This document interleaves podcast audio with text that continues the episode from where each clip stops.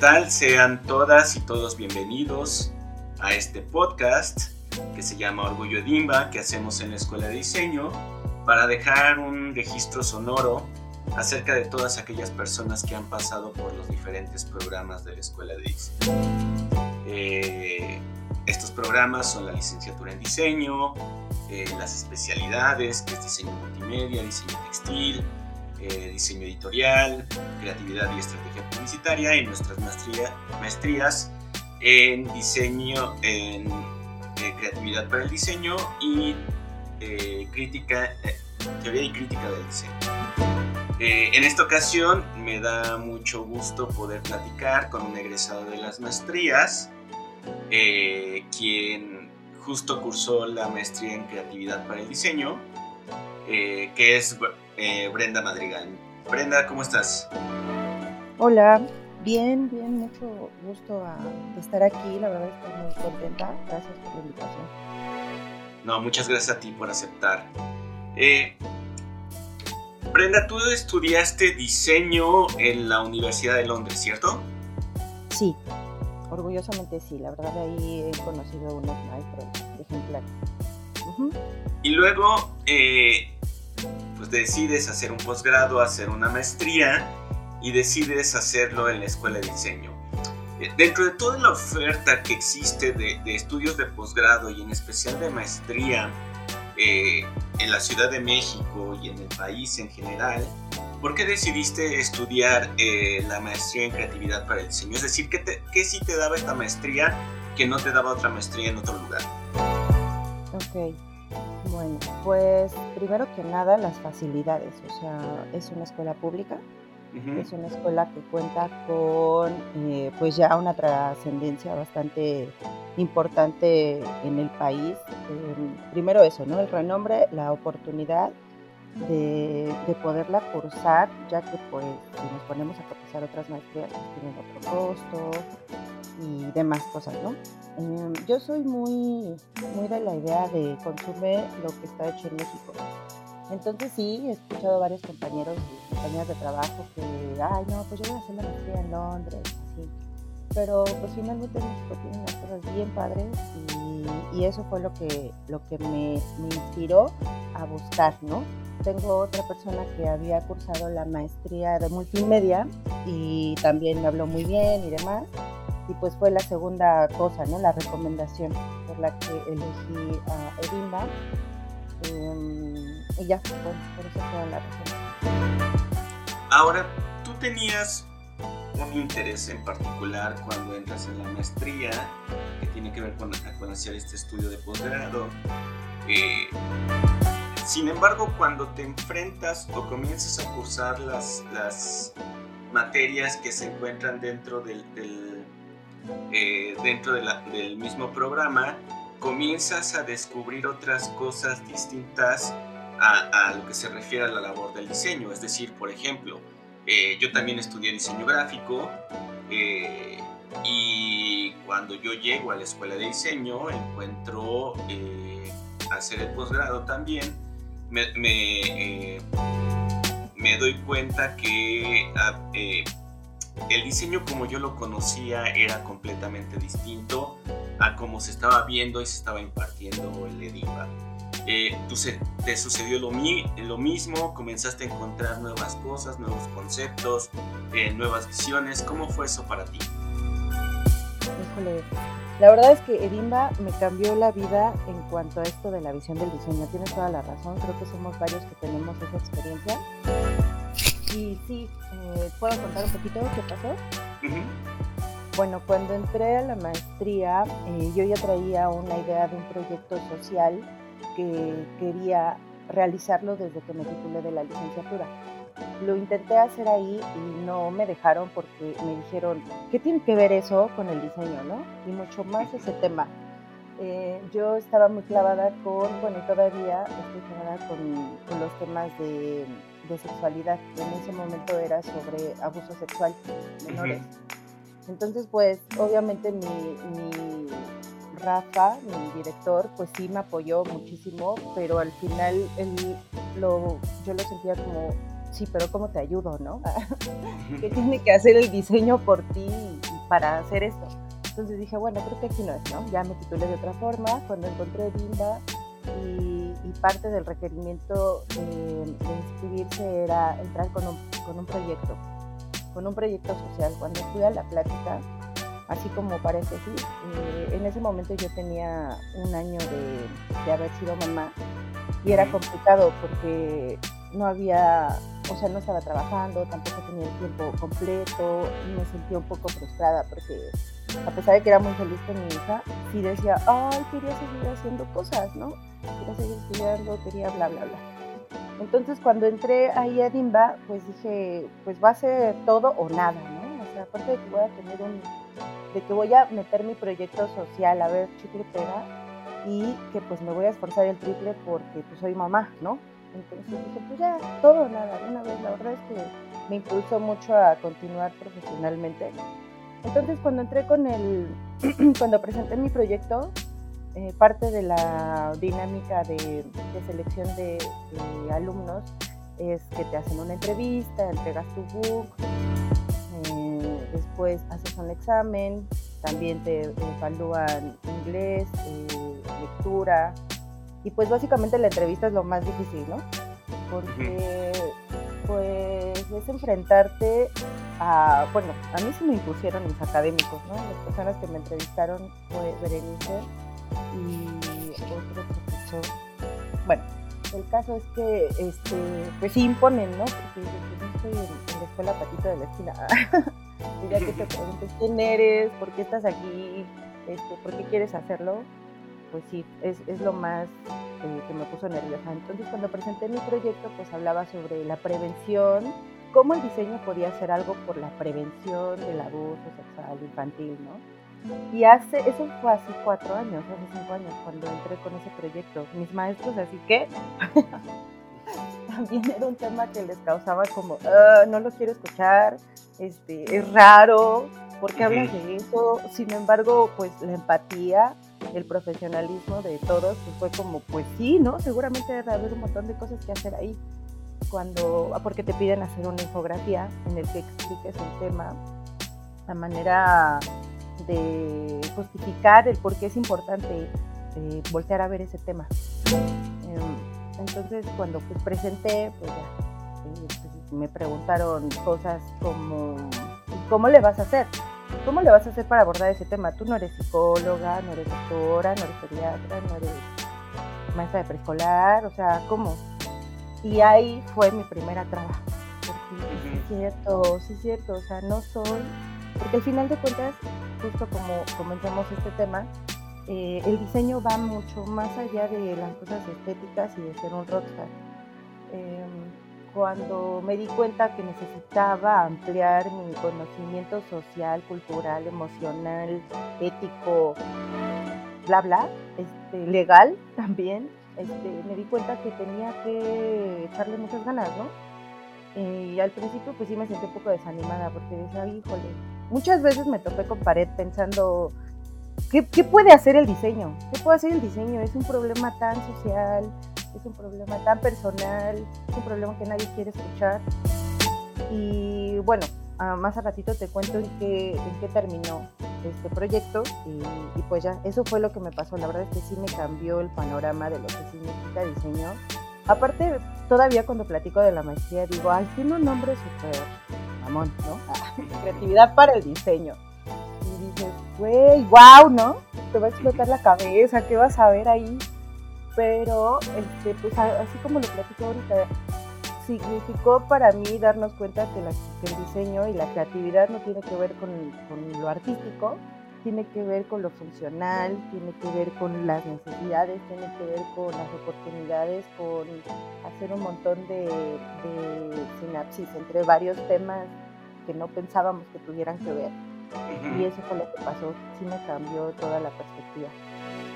Y ya que das pie para ello, eh, justo tu proyecto, al final, eh, durante cuatro semestres, ustedes desarrollan este anteproyecto que presentan en la entrevista, donde con la, con la guía y la facilitación de sus diferentes profesoras y profesores, comienzan a darle ya forma a eso, pero sobre todo lo que mencionas, ¿no? Comenzar a cuestionarse eh, la viabilidad y la factibilidad, la factibilidad del proyecto. Una de las cosas que pasa comúnmente es que muchos proyectos de diseño están llenos de buenas intenciones, ¿no? Pero sobre todo eh, el tratar de encontrar eh, de, encontrar los medios y la forma de construirlo eh, es donde realmente se vuelve importante el proceso de diseño, ¿no? ¿Cómo fue en este caso para tu proyecto? Ay, pues a mí me encantó porque me, me, hizo darme cuenta que me gustaba investigar, o sea, también eso, ¿no? Me hizo darme cuenta de esa otra parte que estaba en mí y no la sabía, es como, ahora digo, es como ser chismosa profesionalmente. pues sí, porque neta tienes que meter cuchara por todos lados, tienes que saber quiénes son las personas, por qué pasaron, justo las personas, ¿no? Volteas a ver a las personas. Cuando eres diseñador te dicen, hazme una etiqueta, hazme un flyer, hazme una portada de un libro y te dicen cómo hacerlo. Siento que a veces como diseñadores terminamos siendo las manitas de esa persona que, no sabe usar el programa y esta vez, eh, pues justo con, ayuda de las materias, me fui dando cuenta todas las áreas de oportunidad y necesidad que tenía que abarcar para mi proyecto, porque las materias eh, tuvieron que ver con, con metodología de la investigación, cosas que, que a lo mejor la ves en la secundaria o en la prepa pero no de manera etnográfica, ¿no? No la manera de conocer a las personas, su contexto y qué ver del contexto, ¿no? Porque puedes ir y pararte ahí, pero ¿qué le ves? Eh, otra materia que significó, exacto, ¿qué le ves? ¿no? ¿Qué vas a ver? ¿Cuáles van a ser tus métricas? ¿Cuáles van a ser tus objetivos? ¿Para qué estás observando esto? Eh, fue un reto muy grande el poder plantear todas estas ideas y justificarlas y poderlas transcribir a un papel para que alguien más lo entendiera, porque puedes tener las ideas en tu cabeza, pero hasta para hablarlas luego, ay no, este, así no era, ¿no? O sea, tú mismo no te entiendes cuando estás construyendo algo. Ahí pues fue, fue bastante... Mm, pues me, me ayudó mucho a darme cuenta de todo lo que necesitaba hacer otras materias como por ejemplo prototipos. O sea, nunca en la vida había prototipado algo. Cuando te piden, este, diseña lo que sea, si al cliente le gusta y le dices, ah, pues ya alarme, ¿no? Ya alarme, ya me pago, ya se acabó.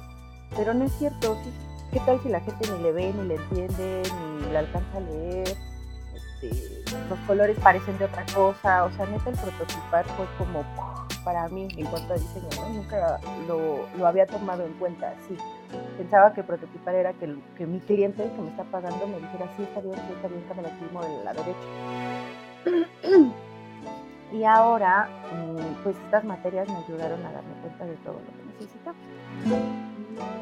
Ah, creo que sí respondí, ¿verdad? sí. Eh, y entonces, eh, ¿cuál fue siendo eh, ya la aplicación de tu proyecto? Es decir, ¿en qué termina formalizado? para empezar te voy a decir que, o sea, documenté como no tienes idea, me metí en campañas publicitarias de otros países para ver qué estaban haciendo contra la violencia.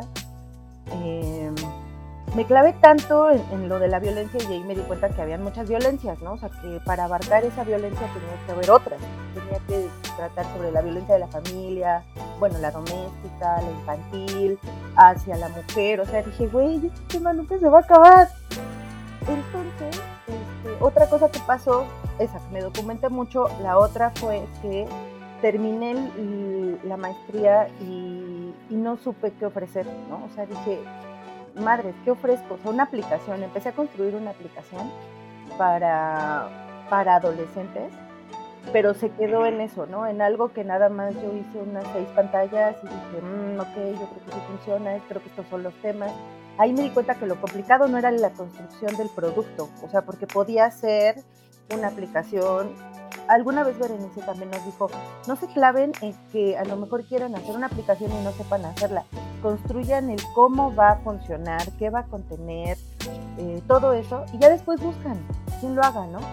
Y, y con esa oportunidad de visión, pues fue para mí peor. porque dije, no manches, si fuera una aplicación, pues es un chingo de trabajo. Y ahí fue cuando empecé a ver lo de experiencia de usuarios, ¿no? Porque empecé a darme cuenta que para hacer una aplicación, pues tenía que seguir ciertas, ciertas situaciones que no nada más eran visuales, sino a manera de objetivos, rutas, ayuda para el usuario, comunicación, copies. Y yo dije, no manches, nunca voy a hacer nada. Neta fue un mundo para mí. Y al contrario, sí me quedé como más, un poco frustrada, porque dije, güey, no sé ni madre. Ay, perdón, no sé qué no sé si puedo hacer algo de esto. Y, y ahí fue el saltito que di de diseño gráfico a empezar a ver qué onda con el design thinking, con la experiencia de usuario, bla, bla, bla. Pero, bueno, en medio de ese camino, este, pues me empecé a clavar en esto de experiencia de usuario y me empezó a gustar y ya dejé mi proyecto y seguí con eso. Después han habido temporadas en las que regreso y digo, no, lo quiero terminar porque una, en primera, la verdad es que me quedé con la promesa a mi papá que falleció hace unos dos años de, concluirla. Él estaba muy orgulloso, ¿no? Entonces, por, por una, digo, ay, necesito cumplir eso. Y por otro lado, pues qué chido tener una maestría de DIMBA así oficialmente, ¿no? Solamente más falta el proceso de titulación, ya tengo papeles y todo esto. Estoy esperando un correito de, de Bere. Pero, este, en medio de eso, en pandemia, porque te digo que esto no lleva mucho, son unos cuatro años que, salí, y en pandemia, pues dije, madre, ¿no? ya me encerré, ¿qué voy a hacer? Y, retomé este tema e hice un diplomado en sexualidad, educación sexual infantil en, una asociación que se llama Asociación Mexicana de Salud Sexual. Y ahí hice este diplomado. El diplomado duró un año. Nunca conocí a mis compañeras en, en persona. Sin embargo, hicimos una amistad una hermandad, porque hablar de sexualidad tiene que ver con quién eres, simplemente con eso. Claro. ¿Quién eres y por qué eres así? Ah, ahora sí que como el meme, ¿no? ¿Por qué eres así? Pero, este, pues ya, ¿no? Terminé el diplomado y eh, hace unos tres meses me contactó el director de, de esta asociación que se llama Eusebio Rubio y la verdad te lo voy a presumir porque el, el tema de sexualidad tiene muy poco tiempo como tal, documentado, casi casi como si fuera una ciencia. Todavía es algo que está ahí como, no, no es ciencia, ¿no? Sin embargo, esta persona, Eusebio Rubio, es una de las personas teóricas que están haciendo algo por documentar y hacer científico este aspecto de la humanidad. Y pues me da muchísimo orgullo trabajar con él, ¿no? Porque es como si 20 años dijera, estudié con Freud así, ¿no? es una persona que, que está haciendo las normas eh, mexicanas con, con, el gobierno sobre los delitos sexuales. Pues es una persona, ¿no? O sea, wow, para mí es guapo. Em, es un personaje. Entonces me contactó y ya como yo era de las raras que estudiaba otra cosa que no fuera psicología y estaba haciendo el diplomado, pues ya me dijo, oye, me dijeron que eres diseñadora, ¿qué onda? Y le dije, claro, sí, por supuesto, ¿qué, te, qué tengo que hacer? ¿no? Y ahí fue el reto. Y ahí fue cuando apliqué lo de la maestría. Te voy a decir por qué. Porque en la maestría me di cuenta que, ok, llegas con tu proyecto de movilidad, ¿no?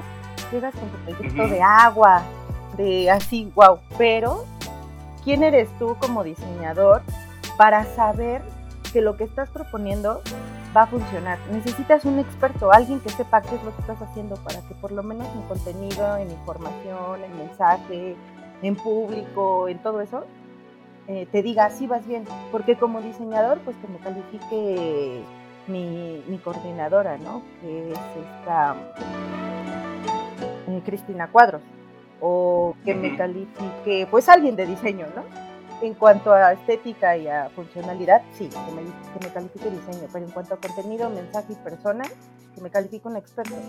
Entonces para mí fue esta la oportunidad, ¿no? Que él era el experto, yo este, la diseñadora y pues órale, aplícalo.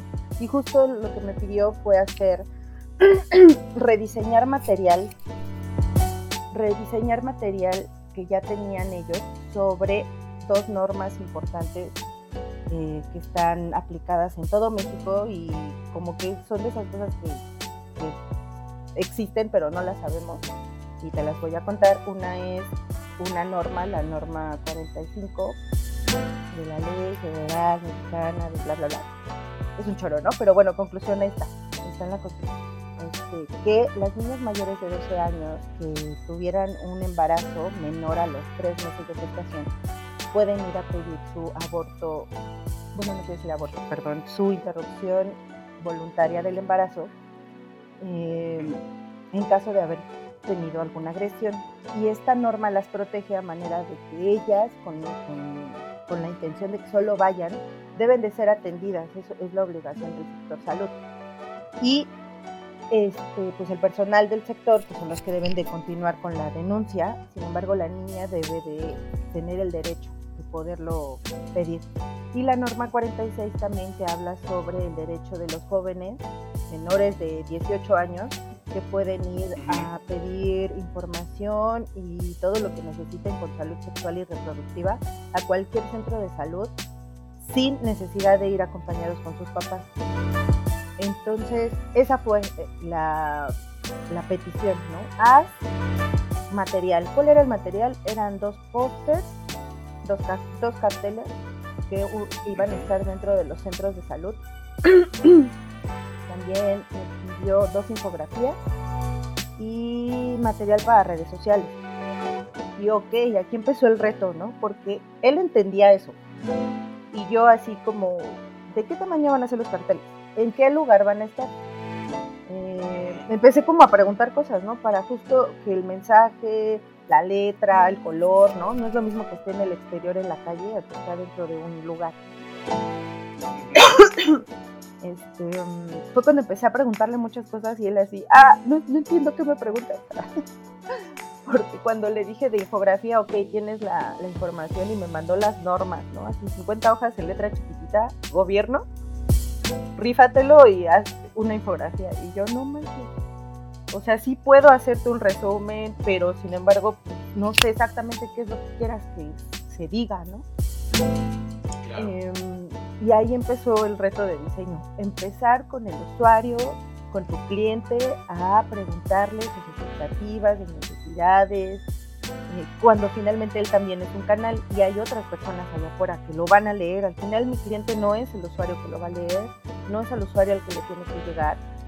Y me encantó este trabajo porque exploté como un montón de, de disciplinas, de conocimientos que tenía ahí, que algún día pasaron y no había tenido la oportunidad de aplicarlos, ¿no? Por ejemplo, un poco de copyright, que, que tomé algún cursito pequeñito de tres horas, ¿no?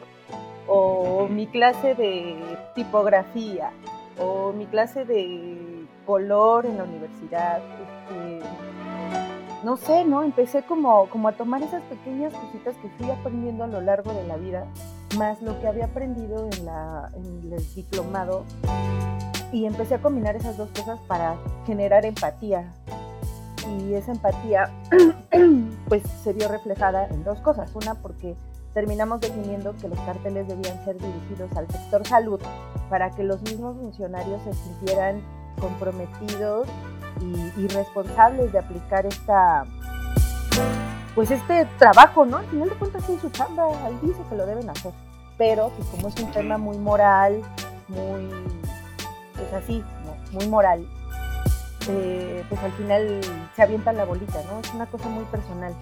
Y por otro lado, pues el otro mensaje iba a ser para los mismos niños y adolescentes. Y ahí fue otro pex, porque no le puedes hablar igual a un chavito de 17 años, así porque ahí medio le tienes que hacer el coto para que le llames la atención, a un niño de 12 años, ¿no? Cuando todavía ve caricaturas.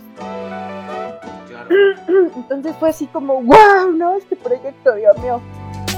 Eh, un súper reto. En ese momento este, estaba saliendo con con, un publicista que se llama Aaron Bazán, y también lo menciono porque me ayudó muchísimo a hacer este proyecto, porque él eres publicista. Yo no, yo no soy publicista, no es para nada lo mismo, ¿sabes? O sea, diseño gráfico, o sea, la manera en la que yo lo había manejado, yo nunca había tomado la publicidad. Yo había hecho libros, revistas, este, marcas, logos, pero publicidad era otra cosa que yo no la había tomado. Entonces también su visión me ayudó un montón. Em, y ya, el proyecto terminó en, estos, en este material, que son dos carteles, eh, uno para funcionarios y uno para adolescentes, niños y adolescentes. Y la otra fue para, sí, dos, dos carteles, cuatro carteles en total, porque son dos normas igual las infografías que las trabajó otra compañera, yo, yo, no, yo no colaboré en las infografías, pero no manches, los carteles me costaron, no tienes idea, ahí sí prototipé, le mandé a mis amigas mamás, porque ponle que no lo lea, o sea, el chavito adolescente no va a ir a un centro de salud, las mamás van a estar ahí. Y, y los papás son los que deberían de invitar al hijito, ¿no? De, oye, a ver, vi esto, vamos. O o la primita, el primito que haya visto ese letrero, decirle a su amiga, oye, no manches, mira que podemos hacer esto, ¿sabes? O sea, como que era demasiada comunicación para muchas personas. Creo que lo logramos. Creo que por lo menos Eusebio quedó muy contento con, con la dinámica, más bien con el resultado, porque el primer reto, bueno, el segundo, ¿no? Porque el primero fue mi usuario entenderle, el segundo fue, pues, qué información. Una cosa nada más me dijeron, van a hacer estas normas y aviéntate. Un cartel debe tener bien poquito texto, sin embargo, sí debe de dar información. Entonces, también para seleccionar la información correcta, para seleccionar las palabras correctas que no parecieran obligación, ni parecieran este, regaño, ni parecieran algo deliberado, ¿sabes? O sea, también eh, el texto fue como, cuando lo leas a lo mejor vas a decir, ay, fue súper fácil, pero no manches, tuve más regresadas de texto que de diseño. Ahora, de diseño también fue una situación. No sé si pueda seguir contando, pero me gustaría decirlo porque esto es, esto es el diseño aplicadísimo. Cuando, cuando me puse a pensar, ok, sí, un cartel, ¿y qué chingados le voy a poner? O sea, le voy a poner foto le voy a poner este, un dibujo de un niño, le voy a poner, o sea, dije, ¿qué voy a poner? Cuando intenté pensar en una foto, pensé en mi hija, mi hija tiene 11 años. Y le dije, Cami, vas a ser la modelo, ¿no? Y Cami, sí. Pero ya cuando le dije, pero eres una niña embarazada, obviamente me dijo, ¿qué? me dijo, no, no quiero. Me dice, no quiero porque se va a ver que soy yo. Y claro, o sea, yo no me había puesto a pensar en eso. Para mí era como fácil, ¿no? pues la pongo así y, este, y ya, pero no, o sea, también estás hablando de una situación súper vulnerable, no puedes ponerle un rostro. Después eh, también pensé, ok, le volteó la cara, pero ¿qué va a hacer? O sea, también el lenguaje corporal tenía que decir algo. Y ahí fue otra situación, dije, no puedo tomarle una foto porque en primera ¿De qué sirve que ya se vea una adolescente embarazada con la panzota si ya pasaron los tres meses que podría haber tomado como oportunidad, ¿sabes? Entonces también ponerla embarazada, pues no. Ponerla así abrazando un bebé, pues era súper malo, ¿no? O sea, estás hablando que, lo, que, la interrupción legal y luego acá el bebé, pues no, para, nada la maternidad entraba ahí. Ay, no, fue un reto, fue un reto. Entonces, con conclusión, pues me puse a buscar un chingo de fotos y muchas referencias sobre abuso sexual. Empecé a darme cuenta de, a lo mejor las facciones de la cara, los gestos, estaba llorando, estaba... Eh, ¿Cómo estaba esa niña, no? Obviamente no encuentras eso en, internet porque pues son montajes o son actuaciones, ¿no? No iba a encontrar eso real. Sin embargo, sí encontraba escenas escenas que sugerían la violencia sin sugerirlo. Entonces otra vez regresamos a la publicidad, ¿no? Entonces ya fue cuando Aaron pues, ya me dijo, a ver, vamos a buscar algo así, y así, y así. Y ya eh, entendí que tenía que buscar la situación, el contexto de la situación, cómo se veía.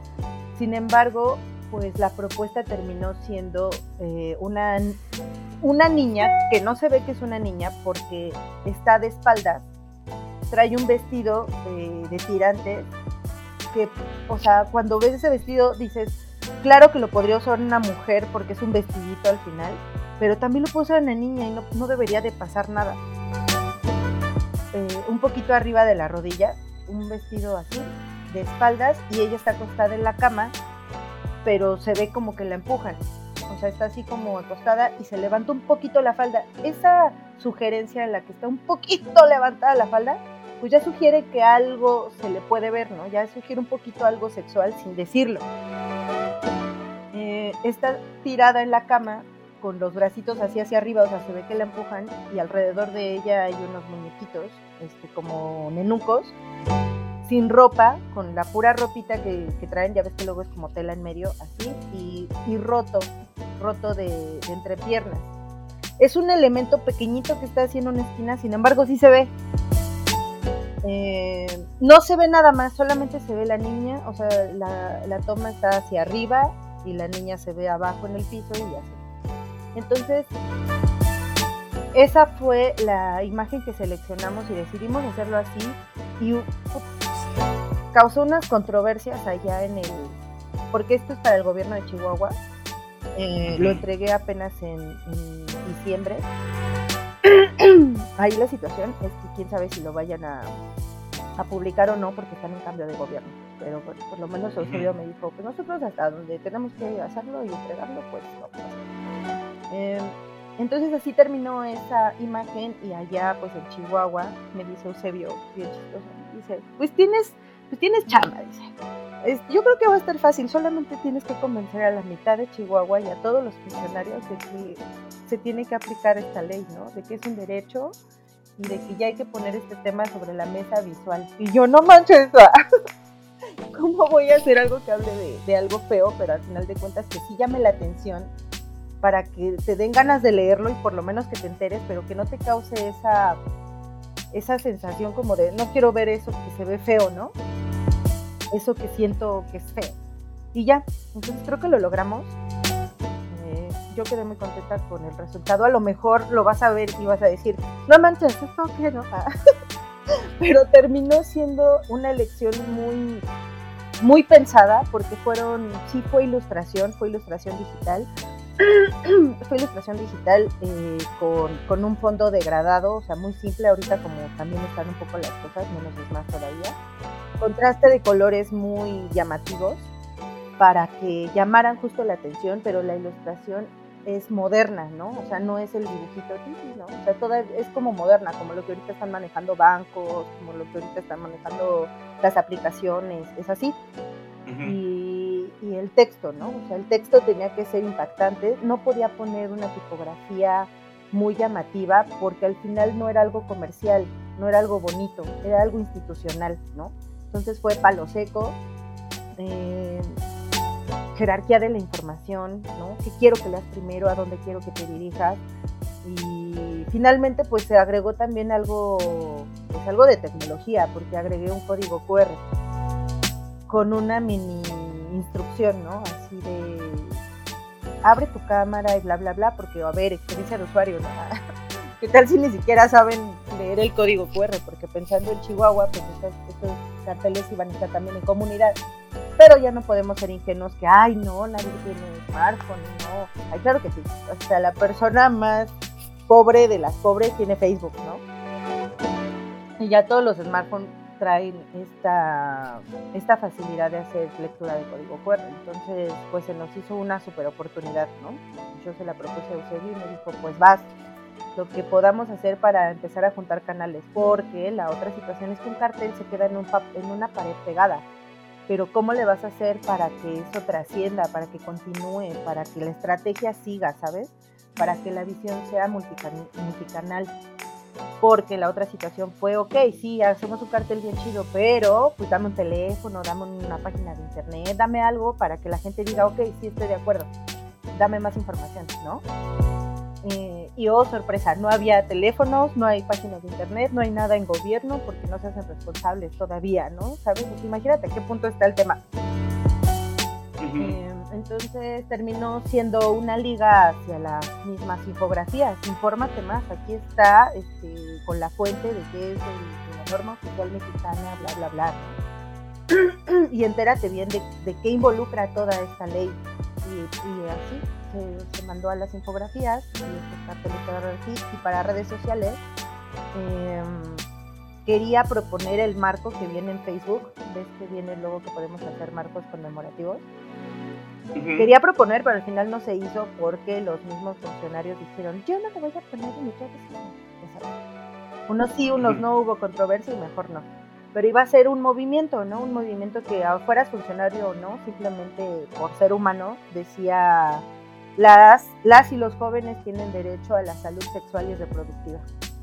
Y ya, solamente iba a decir eso, pero pues todavía no se pudo concluir y pues sí se hicieron unos posts para publicidad en Facebook y ya que los funcionarios lo repartieran si querían o no.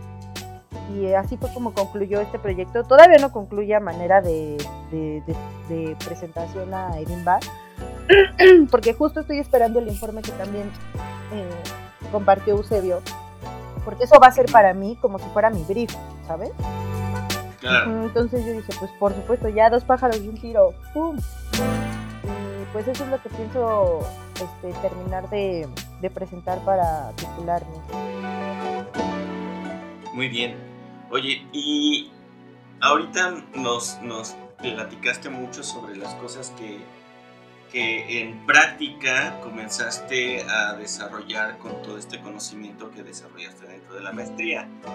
Eh, y algo que mencionabas hace rato justo tenía que ver también con eh, la parte de la investigación, ¿no? Esa, esa, esa habilidad que no tenías presente, que, se daba muy bien en ti, y ahora eh, trabajas en Grupo Salinas justo en un, en un puesto de investigación. Eh, eh, ¿De qué se trata tu trabajo? ¿Cómo es que llegas ahí? Pues, mira, fue un salto así ¿no? Cabrón, porque empecé en Bruxelles, eso fue antes de pandemia, estuve un año allá, y cuando me entrevistaron para el puesto, supe contestar todo súper chingón, así de, no manches, esta vieja sí sabe de lo que habla, pero lo tenía como, como teórico. O sea, me había capacitado en Platzi, había estado en cursos con Adrián Solta, eh, había ido a Bootcamp, eh, Catapulta, ahí en la EDC, había, o sea, había hecho un montón de cosas, pero nada más como práctica. Entonces, bueno, ya, entré ahí a, a Bruxelles y la verdad me enseñaron un montón a la mala. Porque, pues como yo todavía me sentía muy insegura de lo que sabía, pues dudaba de mí misma. Eh, entonces, a lo mejor a uno o dos compañeros me le acercaba y le decía, oye, ¿y cómo ves si implementamos esta herramienta? ¿Y cómo ves si le preguntamos al usuario esto, creo que podría decirnos esto. Eh, y si juntamos estas dos preguntas, creo que estamos llegando a saber esto. Y ahí me di cuenta de un montón de cosas, ¿no? Hay que saber preguntar. Y hasta para saber preguntar es... Ahora sí que me recuerda mucho el meme que luego veo de un, como una monografía de gente en el bosque que dice, si todos nos habláramos así, así fuera el mundo si todos nos habláramos como nos hablamos en el correo, ¿no? O sea, el saber preguntar, el, saber acercarte a una persona, porque hasta las primeras entrevistas, y a lo mejor todavía me pasa cuando estoy entrevistando a alguien, a veces me escucho muy golpeada, ¿no? Como muy, dime, ah, dime, ah", gritándole al usuario. Pero, pero no me doy cuenta, hasta que ves tus propias grabaciones y dices, güey, bájale un ratito, ¿no? Este, eso, el saber preguntar. Luego, el saber en qué momento ejecutar las herramientas. Porque yo tenía el panorama, no te voy a decir un chingo de panorama, pero pues conozco por lo menos las básicas, ¿no? Me dejé. Entonces, eh, para saber en qué momento y la otra, ¿cuál es el objetivo de esta herramienta, de esta implementación? ¿Cuáles este, van a ser las métricas? ¿Para qué va a servir? Eso de las métricas y demás, pues Adrián Sol casi me dejó como muy en claro. La respuesta siempre va a ser depende. Y sí, o sea, neta va a depender un chingo del contexto. Es más, ahorita estoy haciendo entrevistas y pandemia cambia hasta la, la, manera, la dinámica de la gente en su vida cotidiana para decidir pagar o no pagar, ¿no? Claro. Y no lo había visto. Obviamente no te das cuenta porque te estás paradísimo, así, no, que, no sé, lo que sea, ¿no? Las reglas de negocio, bueno, entonces empecé así en Bruxelles, terminé eh, aprendiendo a la mala, pero aprendiendo mucho. pasó pandemia, llevo en realidad poco tiempo en Grupo Salinas, llevo a lo mejor seis meses, y empezando por Angélica Villa. Eh, le mandé un correo y yo llevaba un año sin trabajar y le dije, Angie, ah bueno, no, la verdad es que no la conocían, señorita Angélica Villa. Eh, me comunico contigo interesada en la vacante. Eh, te quiero decir que como tal no tengo un book porque, o sea, eso es otra cosa, el book, ¿no? Te piden, eh, te piden experiencia documentada. En el transcurso de la pandemia también un amigo me, me invitó a trabajar para un proyecto de Coca-Cola que era tropicalizar lo que Coca-Cola estaba haciendo aquí en México, ¿no? Y ahí me sorprendió un montón. Deja que me, que me salga tantito todavía de la pregunta para comentarte. Cuando me entrevistaron para, esa, para ese puesto, pues yo sabía usar las herramientas de este, el XD, el Sketch, Zeppelin, ¿no? Lo que ahorita se usa para, para experiencia de usuario UI, ¿no? Para, para eso. Entonces yo sabía, era maquetadora, ¿no? Hacía el, solamente sabía usar el programa, pero me sorprendió un montón porque decían que Coca-Cola no tenía una página para distribuir, para hacer pedidos en línea y que la gente pudiera decir, quiero que me llegue a mi casa 10 litros de leche todos los lunes. O una tienda, quiero que todos los lunes vengan. Todo era por teléfono. Y dije, ¿qué? ¿Coca-Cola? ¿Neta? ¿Neta no tiene un canal, un multicanal, ¿no? Nacional. O sea, no manches, como y pues ahí me di cuenta que la experiencia de usuario este, apenas nos está permeando, aunque sea es una gran empresa, ¿no? Apenas está haciendo ruido y ya le están poniendo nombre. A lo mejor estas necesidades siempre existieron, pero no les sabíamos llamar de tal forma. Entonces cuando entré a Grupo Salinas, pues ya le dije, oye, tengo experiencia, pero no tengo un book porque estuve trabajando en Bruxelles y es tú sabes, bancario, confidencial, no puedes sacar nada. Coca-Cola, otra marca que también pues no puede sacar nada. Y le dije, pero hazme una prueba, ¿no? Yo estoy dispuesta, este, llevo un año sin trabajar, bla, bla, bla. Pues ya me entrevistó y bueno, en parte de mi correo también le dije, ¿sabes qué? Me voy a aventar a decirte que ojalá y me des la oportunidad de que me conozcas porque creo que los skills de User Research tienen mucho más que ver con la personalidad y, y los soft skills, ¿no? no tanto, no tanto lo que sepa. Entonces eh, me entrevistó y me dijo, sí, me gusta, me gusta tu actitud, a ver qué hacemos, vamos a ver, ¿no? Entonces ya continuó el proceso, además, que Grupo Salinas es una empresa mexicana que me da mucho orgullo. Habrá muchísimos comentarios, ¿no? Los que tú quieras, pero a mí me da orgullo que haya una empresa que ayuda a otros mexicanos, porque en el fondo de por donde le quieras ver, fue una oportunidad para muchos mexicanos. Yo todavía tengo amigas o amigos que la pude sacar solamente mi moto de Electra, ¿no? Porque no había otra manera. Fue una, un también como si fuera un examen selectivo para poder entrar, que parece que soy de ellos, porque tienen mis análisis de sangre, de, mi casa tienen fotos, tienen referencias en las que le hablaron a mi jefa anterior y demás. Cuando entré aquí, este, hay un departamento que se llama diseño estratégico. Eh, cabe mencionar que Grupo Salinas está conformado por un montón de negocios, no nada más es Electra ni Banco Azteca, son un montón de negocios y esos negocios tienen sus diferentes sectores internos, ¿no? Entonces yo entré en uno que se llama eh, Ágiles Azteca. Es, un, es una unidad de negocio que se dedica a hacer los procesos de grupos Salinas ágiles. Pues, ¿Qué significa ágil?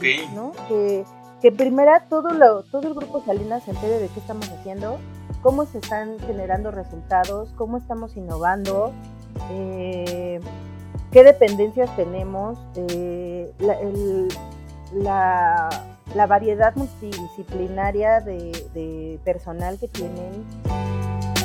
O sea, wow, ¿no? hasta ahorita, puedo decir que ahorita tengo seis meses y apenas estoy entendiendo lo que significa, porque pues estoy en esta curva de aprendizaje todavía, pero ya lo estoy viendo implementado, cómo, cómo está pasando todo este proceso interno y digo, wow, ¿no? Está bien chido porque esa comunicación interna en la empresa habla mucho de cómo, de, cómo sus personas eh, quieren dar más por la empresa. Y no es que sean negreros, no es que sean negreros, ponle que sí, ¿no? Ah, pero no es ese el punto, sino más bien la empresa da muchas oportunidades, dan capacitaciones, dan certificaciones, este, hay oportunidad de que presentes tú una nueva área, ¿no? Pero justifícala, ¿no? Eh, ¿De qué vas a hablar? Entonces hay muchísima oportunidad de crecimiento ahí adentro. Mm, ahorita lo que hago en este Ágiles Azteca es lo grandote. Es Grupo Salinas, grandote, adentro de Grupo Salinas, Ágiles Azteca, adentro de Ágiles Azteca, diseño estratégico. Diseño estratégico en, esta, en este equipo hacemos, apoyamos a implementar la experiencia de usuario en las propuestas de negocio que tienen nuestros usuarios. Nuestros usuarios son nuestros clientes, que son los owners, ¿no? Los, las personas de producto. ¿A qué me refiero? Por ejemplo, hace una semana vimos una pantalla 360 que van a implementar dentro de las sucursales, una pantalla que va girando. Eh, al parecer van a haber pocas ventanillas y ahora todo va a ser automático, ¿no? Va a haber cajeros, va a haber kioscos, va a haber un montón de cosas. Eh, entonces a nosotras como, como UX nos, nos invitaron a ir a ver la pantalla 360 para ver si se veía bien el número de turno de los usuarios. Y fíjate qué importante, ¿no? Porque dices, pues, el número de turno. Sí, pero está girando, sí, pero la luz, sí, pero el ruido, sí, pero el tamaño, sí, pero el contraste con los colores de la otra publicidad, sí, pero, sí, pero, sí, pero, ¿no? O sea, hay un montón de peros.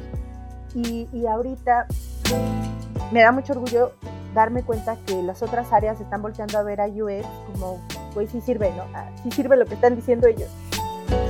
Por fin se están dando cuenta como, como qué atribuimos al negocio. Atribuimos a que las personas, las últimas personas que son los usuarios de la calle, ellos lo van a ver bien, les va a funcionar, van a cumplir sus necesidades, este, se van a sentir leales a la marca, van a regresar, la van a recomendar. Eso es lo que nosotros estamos buscando sí tomamos en cuenta las reglas de negocio, pero mucho más ponemos, este, justificamos, porque siempre todo es justificación. Villa, esta Angélica Villa siempre es, todo se justifica, ¿no? Eh, de dónde sale, por qué y cómo le hacemos. Y, eso es lo que hacemos ahorita. Bueno, eso es lo que, lo que hago. Yo estoy como User Research. Somos poquitas, somos a lo mejor dos o tres que hacemos exactamente eso. y pues cada vez que llegas a una empresa, pues cada quien tiene su, sistema de trabajo diferente. Entonces aquí tienen Scrum Masters, tienen Business Analyst, tiene, no sé, un montón de perfiles que, antes no se escuchaban así, ¿no? Y, ahorita los veo tan comunes y ahora me doy cuenta cómo están haciendo sinergia un montón de cosas que las había visto en, en pláticas, ¿no? De otras empresas. que decían cómo vamos llegando a objetivos, a los orbs, cómo vamos haciendo esas cosas. Lo había visto en televisión, pero nunca lo había vivido desde interno. Y está muy padre. Eh, entonces, eh, eh, son importantes estas reflexiones porque justo permiten visualizar cuáles son los campos del diseño sobre el, sentido mucho más amplio del diseño, de la palabra que tiene. Eh, para comenzar a cerrar, eh, Brenda, ¿dónde pueden encontrarte? ¿Dónde pueden revisar tu trabajo? Eh, ¿Dónde pueden ver las evidencias de este? Mm, ahí está el detalle.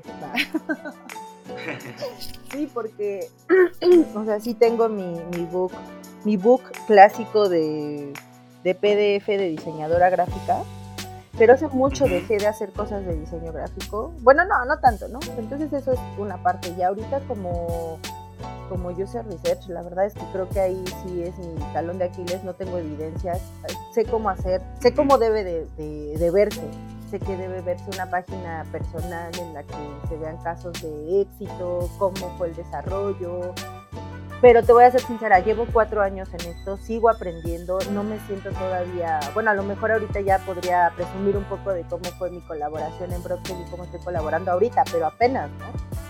Eh, no me he dado la tarea de sentarme a construir esa, esa parte mía personal porque, te digo, todavía estoy aprendiendo mucho, todavía no me considero, o sea, también para mí fue como, wow, que me, que me consideraras para este podcast porque es como, o sea, sí estoy aprendiendo, pero pues qué chido que ya, ya se vea, ¿no? Que, que sí estoy implementando lo que, estoy, lo que hice durante diseño gráfico y luego la maestría.